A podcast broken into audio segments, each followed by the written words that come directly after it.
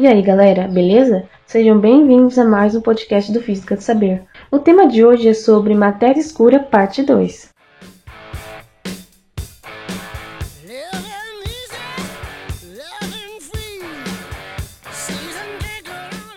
Um dos maiores mistérios do universo é a fonte gravitacional invisível e que não interage diretamente com nada.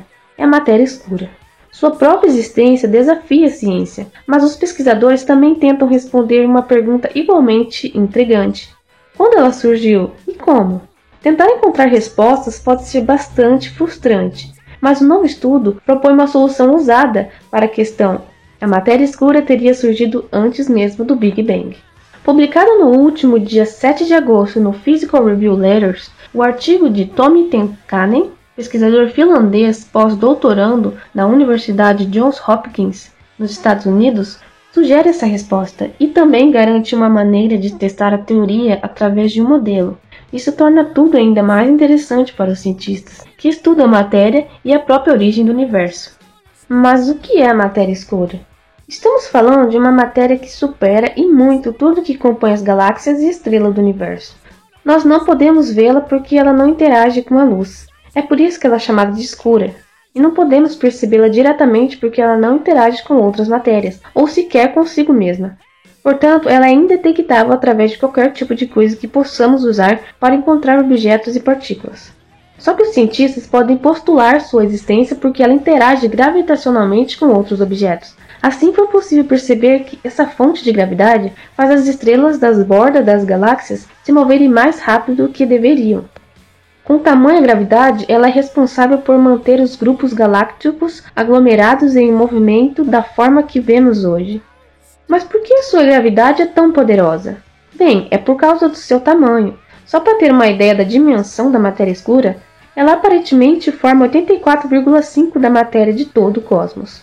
Em seu estudo, Tenkanen mostra matematicamente que a matéria escura pode ter surgido sim antes do Big Bang. Mas calma, isso não significa que ela é mais antiga que o universo. É que existe um grupo de cientistas que considera o Big Bang como a forma do universo logo após o evento chamado inflação cósmica.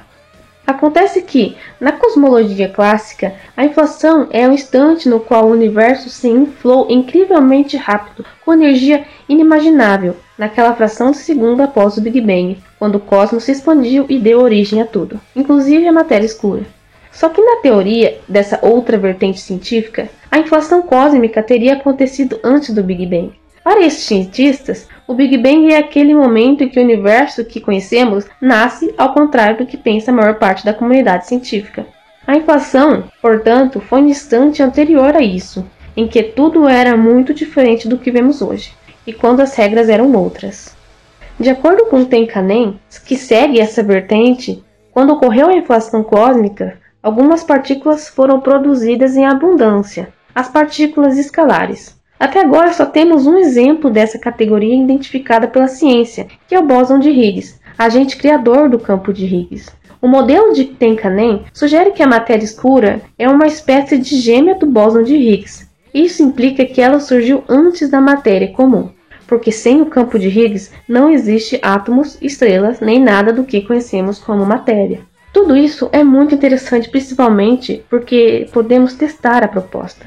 David Kaiser professor de física do MIT, diz que o que há de tão recente nesse último artigo é que é possível montar um modelo de matéria escura que dependa menos de ideias hipotéticas completamente não testadas, que ainda correspondam a muitas restrições observacionais que precisamos encontrar.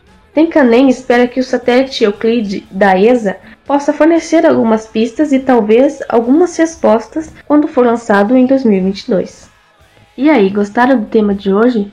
Não esqueçam de nos seguir nas redes sociais, no Instagram e no Facebook Física do Saber. E qualquer dúvida é só nos mandar uma mensagem. Até o próximo podcast.